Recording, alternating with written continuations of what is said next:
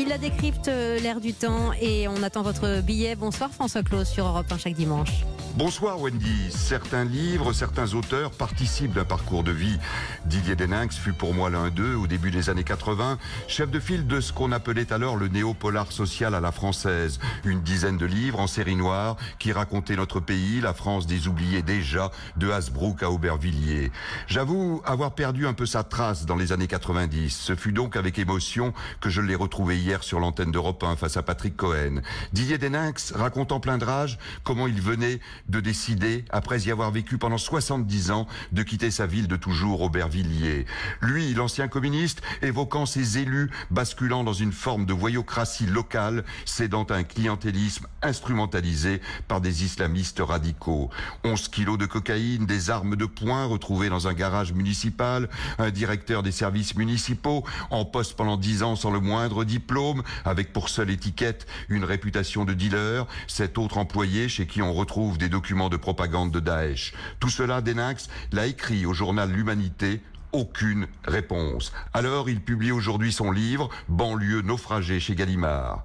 Depuis quelques jours, ce livre en côtoie un autre sur les étals, celui de F. Scheffler que nous recevions dimanche dernier à ce même micro, intitulé Le maire et les barbares. Vous avez bien entendu les barbares, ce fameux gang de la cité Paul Éluard de Bobigny qui enleva, séquestra et tortura Ilan Halimi. Journaliste à l'AFP, F. Scheffler raconte comment la femme d'un des tortionnaires, celle-là même qui apparaissait voilée sur les affiche de campagne du futur maire UDI de la ville, s'est retrouvé propulsé, chargé de mission à Bobigny, une ville dans laquelle des centaines de milliers d'euros sont versés à des associations cultuelles où des imams donnent des instructions de vote.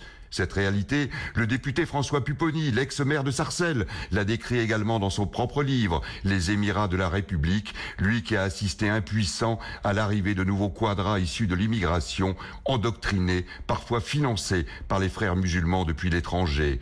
Une dérive parfaitement documentée dans un quatrième ouvrage, celui de l'universitaire Bernard Rougier, Les territoires conquis de la République, où il nous décrit comment une minorité activiste, avec ses sandwicheries halal, ses salles de sport à la mixité interdite, ces associations dites culturelles endoctrinent une population immigrée qui attend le prêche du vendredi pour savoir pour qui voter. Quatre enquêtes qui sortent au même moment, qui nous renvoient forcément aux soumissions de Michel Houellebecq, aux témoignages du film Les Misérables, au baron noir très noir. C'est tout cela peut-être qui a poussé notre président de la République à prendre enfin la parole à Mulhouse cette semaine et à employer le mot qui aujourd'hui irrigue tout le débat national, séparatisme.